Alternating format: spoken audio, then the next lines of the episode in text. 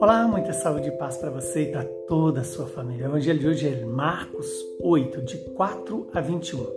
Naquele tempo, os discípulos tinham se esquecido de levar pães. Tinham consigo na barca apenas um pão.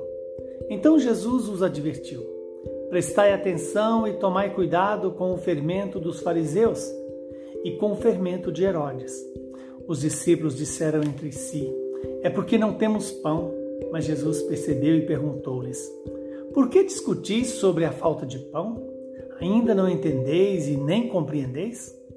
Vós tendes o coração endurecido. Tendo olhos, não vedes, e tendo ouvidos, não ouvis. Não vos lembrais de quando reparti cinco pães para cinco mil pessoas? Quantos cestos vós recolhestes cheios de pedaço? Eles responderam: Doze. Jesus perguntou: E quando repartis sete pães com quatro mil pessoas, quantos cestos vós recolhestes cheios de pedaço?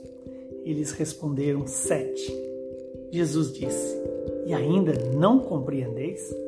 Palavra da nossa salvação. Louvado seja Deus por esta palavra, que ela nos ilumine, perdoe os nossos pecados e nos conduz à vida eterna. Estamos diante de uma situação que é muito mais próxima de nós do que nós imaginamos. Os discípulos, numa preocupação excessiva com o pão que alimenta o corpo, esqueceu do poder de Jesus. Do poder que Jesus tem de multiplicar os pães, de vencer os nossos limites. Veja que Jesus chama atenção para que os discípulos tenham cuidado com o fermento dos fariseus e o fermento de Herodes.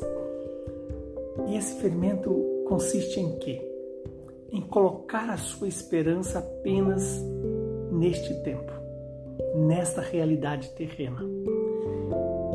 Os discípulos, mesmo tendo participado dos milagres de Jesus, da multiplicação dos pães, das sobras que é, restaram da distribuição dos pães, ainda estavam preocupados com o fato de ter apenas um pão.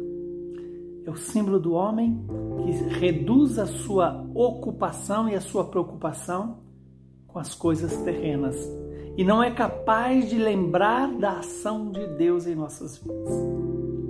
Na minha ou na sua vida, quantas vezes temos essa tentação de nos preocupar excessivamente com os problemas, com as nossas limitações, com os nossos fracassos e não somos capazes de perceber as maravilhas de Deus. Quando Jesus chama a atenção dos discípulos, né?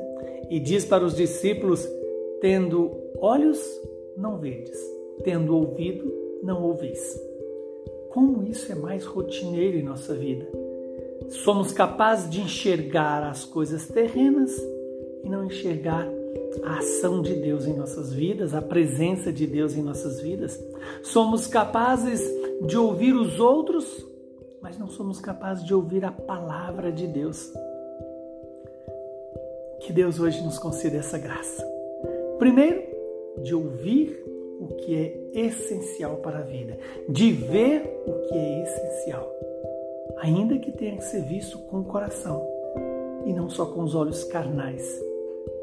Que o Espírito Santo nos conceda essa graça, essa graça de compreender e acolher o mistério de Deus, a bondade de Deus, a misericórdia de Deus, que fez sobrar sete pães, sete cestos cheios de pedaços de pães, de uma multiplicação de poucos pães e milhares de pães.